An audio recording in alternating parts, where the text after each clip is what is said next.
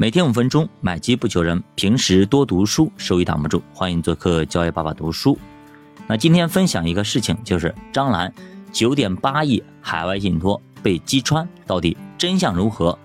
是金融资本对于中国女企业家的一个围剿，还是说中国女企业家背后耍小心思，故意隐瞒资产、摆脱资产、转移资产呢？好，这两天呢，兰姐有又上热搜了啊。自从张兰进军直播带货行业之后呢，就热播不断啊！不是儿子汪小菲和儿媳妇大 S 撕逼大战，就是被三幺五点名。这不，还没消停两天，兰姐又上热搜了。这热搜上呢，就连兰姐本人都说啊，祝福热搜她八辈儿。这次信托被击穿，兰姐本人的回应是被资本围剿了，被算计了。那么我为鱼肉，人为刀俎。我把羊养肥了，结果呢，狼来了，实在没办法。但是没想到这帮狼崽子不仅吃你的肉，还要喝你的血，要你的命啊！这是这个兰姐亲自说的啊，自己说一句话。那么兰姐本人也回应啊，海外欠债九点八亿，他是不是我欠的啊？这就是我的钱，他会继续上诉，证据非常充分。那么我帮大家捋一下这个事情的经过。张兰呢，出身名门，父亲呢是院长，母亲清华大学教授。那么张兰北京工商大学毕业以后，就去了加拿大留学。张兰虽然说家境殷实，但是她本人呢很要强。上学期间呢，没跟家里要过钱，自食其力。留学回国之后，开创自己的餐饮企业，做的还比较成功。于是呢，趁热打铁。于是就创办了中国当时的高端餐饮品牌俏江南。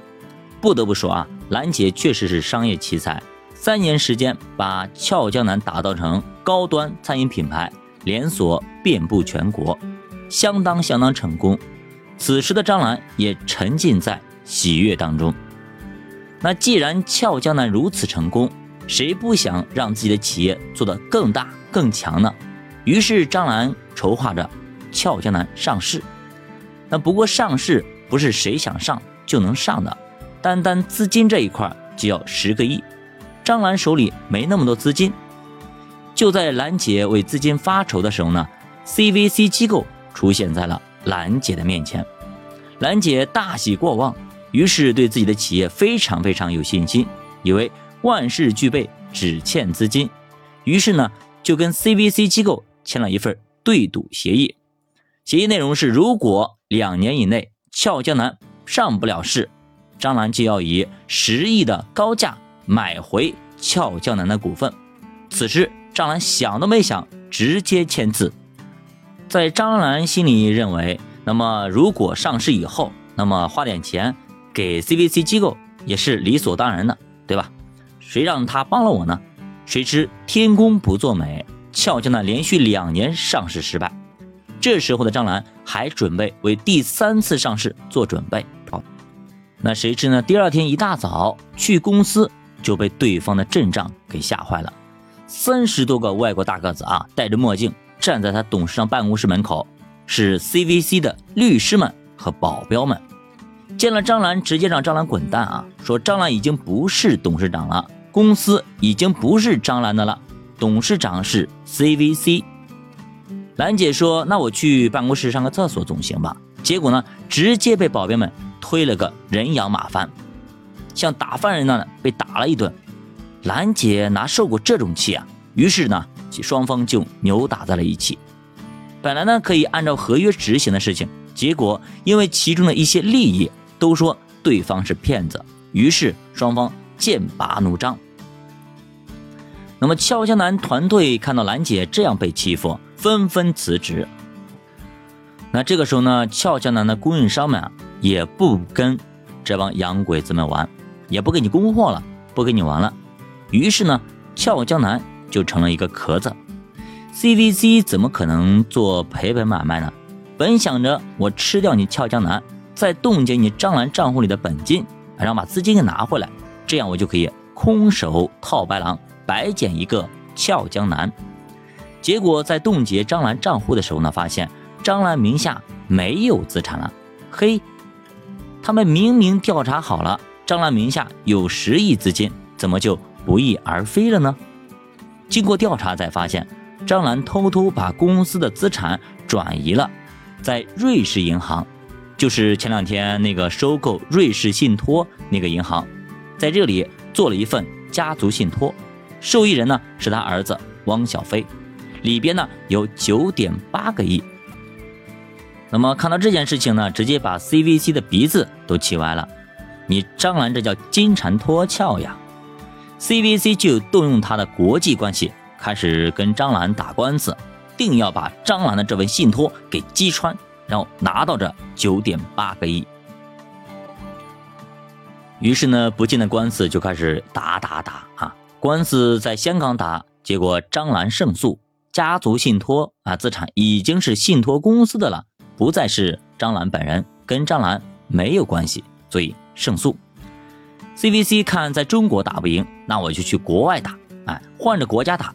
毕竟信托呢是设在境外的，所以呢选择了在新加坡打。于是搜集各种证据，包括但不限于伪造的证据。官司打了很久很久，一直呢不分胜负。就在不久前啊，前两天啊，兰姐曾经雇佣的律师。直接出卖了兰姐，写了份告发信，告发兰姐在设立信托期间动用过信托里的钱，买了套房子在纽约。所以呢，这份信托看似不属于张兰，其实张兰就是实控人。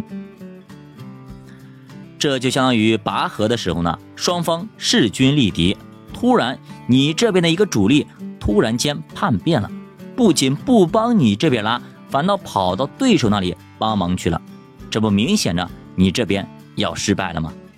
于是呢，张兰败诉，随之张兰设立的海外信托直接被击穿，所有人就变成了 CVC 机构。那么事情的原委就是这些啊，给我的一些启示，希望能够给你们带来一些啊思考。专业的事情交给专业的人不假，但是呢，这里边的东西。你得懂，不然的话啊，最后是赔了夫人又折兵。所以呢，张兰后来赶紧去上大学补课，也是这个考虑。你跟资本打交道一定要小心，尤其是国外的资本，国内还有国家帮忙调解，国外就很难了。咱们好好回忆一下当年的宝万之争，不就是这个例子吗？如果不是当时相关部门出来调解，万科可能已经落到了宝能的手里了。那么设立信托的时候呢，你得懂一些东西。海外信托以及移民，其实最近几年非常非常火爆，很多国内的富豪们争相去设立，以为弄好了就万事大吉了，再也不用担心被查了。但是你想的是少交点税，但是海外的那些机构呢，是想要你的本金。欧美法系其实非常非常复杂，我们以前看过越狱，对吧？里面就是这样子，你会算和不会算，差了非常非常多。其实它跟我们大陆法系不一样，你稍不留神，可能就会被算计了。比如说这一次的硅谷银行的破产倒闭，埋了多少华人富豪，但是呢，他们还不敢吭声，因为资金转移是非法的。那么另外呢，从专业角度来说啊，兰姐这个信托，说实话她没弄好，不知道是不是被摆了一道啊。家族信托设立之后，信托资金就不属于自己了，你不能支配了。你去支配，说实话就等于说框架没打好。很多人其实都很贪婪，又想传承，但是呢又不想被锁死，其实就跟强制储蓄一样，又想存钱，但是呢又想自己能花。大部分情况下就是存不下来钱，所以这次张兰信托被击穿，并不能说明家族信托失败了，而是这个信托本身它就是有问题的。最后一个建议是，最好还是在设立国内的家族信托。我们的信托用的是大陆的信托法，设立好信托之后，钱跟您就没有半毛钱关系了，只能够按照剧本进行传承。那么也只能只有这样子。才能够起到一个隔离的效果。以前都说国外的月亮圆，但是最近几年越来越发现，国外其实并没有国内好。